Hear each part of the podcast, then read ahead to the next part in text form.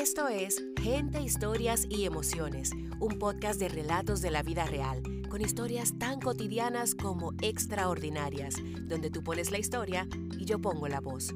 Soy tu host, Sixta Morel. Te doy la bienvenida y te agradezco tu compañía. Disfruta el episodio de hoy.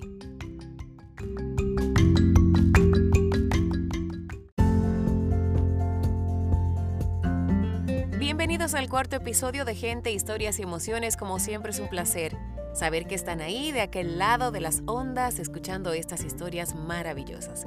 El episodio de hoy se llama Isabel y está escrito por Salva Gutiérrez. A Salva Gutiérrez, el autor de este relato, lo conocí en Twitter a través de un hilo de suspenso buenísimo que él realizó y pues los hace en, en 140 caracteres, entonces debe dividirlos en, qué sé yo, algunos 15, 20 tweets. Pero son tan buenos y te envuelven de una forma que los hilos han llegado a tener cientos de miles de retweets y de likes de interacciones en un solo día.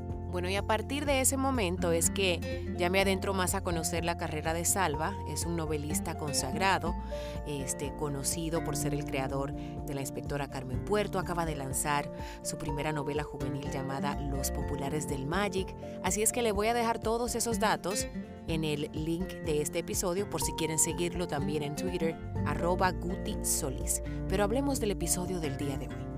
Se llama Isabel y me gustó porque es la perspectiva de Salva como padre cuando se estaba preparando para la llegada de su segunda hija. Yo creo que la narrativa de lo que es un hijo nuevo, el segundo hijo, siempre la hemos escuchado desde el punto de vista de las madres. Pero ¿y qué de los padres? ¿Qué de su sentir? De eso precisamente trata el siguiente relato. Espero que lo disfruten. Escuchemos Isabel.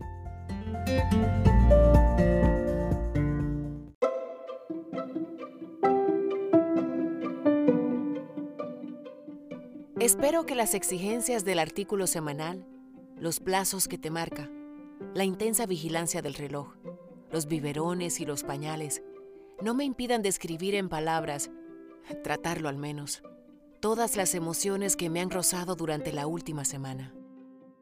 El pasado lunes, cuando la noche cerraba, nació Isabel, mi segunda hija. Tres años antes llegó Israel de nuevo en Huelva, en el hospital de nombre borbónico, Infanta Elena, entre trigales y brumas, muy cerca del océano. De nuevo rondando las 11 de la noche, como si esa hora escondiera una clave secreta que abre de par en par las puertas de la vida de mi mujer, Carmen. De nuevo angustias junto a la camilla, sonrisa y nubes en la mirada pendiente de hasta el más pequeño detalle, segura y tenaz. De nuevo el sonido de las contracciones en la sala de dilatación, que es una mezcla de submarino y sauna por sus sonidos y temperatura.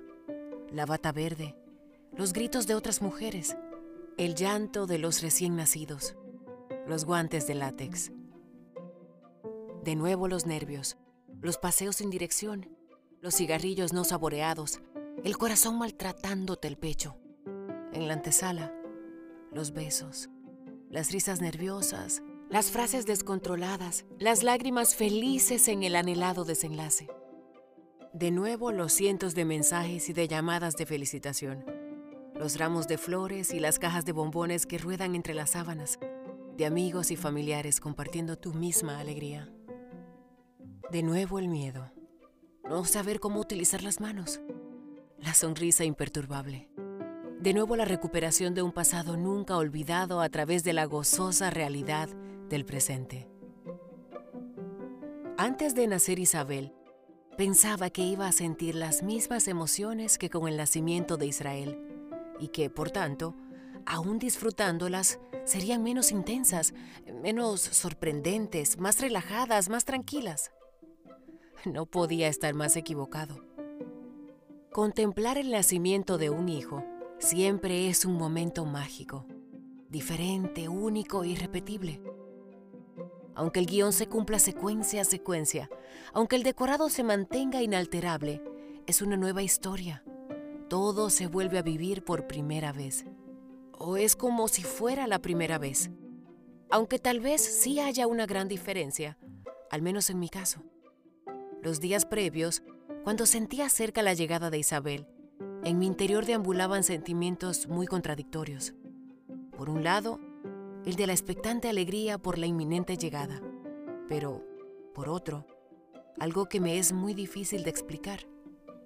Una especie de angustia, de zozobra, temeroso de que mi primer hijo, aún pequeño, Israel, pudiera quedar desasistido, de que no le dedicara el tiempo que requiere, de que pudiera percibir que compartía afectos y cariños en un segundo plano.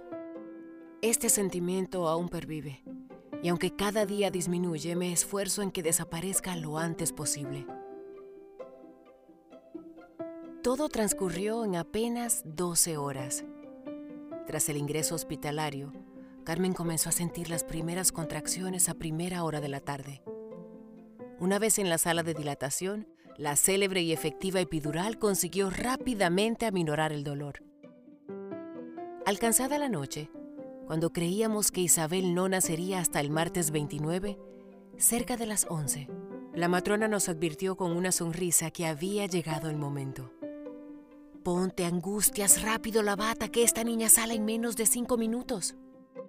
Creímos que se trataba de una broma y reímos la frase. Nada más acomodarse Carmen en el paritorio y acompañando la primera contracción con toda la fuerza que aún permanecía en su interior, Isabel nació.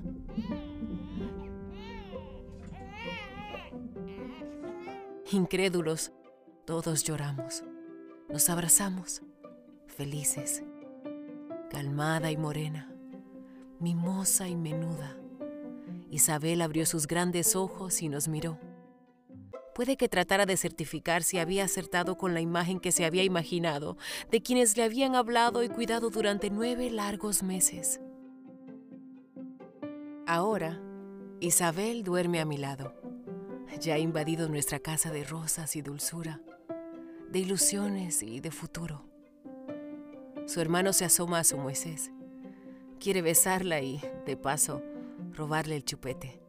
Ella ya nos ha robado el corazón.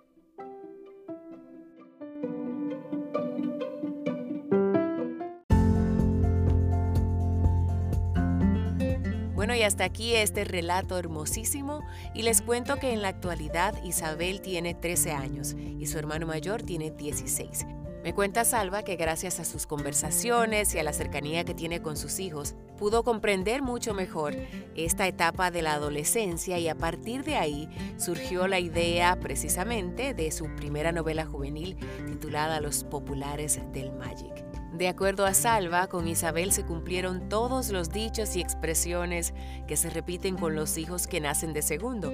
Con Israel ya pagaron las novatadas y ya con Isabel iban mucho más suave y la cosa pues fue más ligera. Eso es lo que siempre he escuchado. Yo soy la segunda. Espero que mi mamá haya tenido la misma experiencia. Señores, muchísimas gracias por acompañarme en este cuarto episodio de la quinta temporada. Nos encontramos la semana que viene en el podcast de la gente, las y las emociones, contando relatos de la vida real y llegando a todos ustedes desde Seattle con todo el corazón. Hasta la próxima.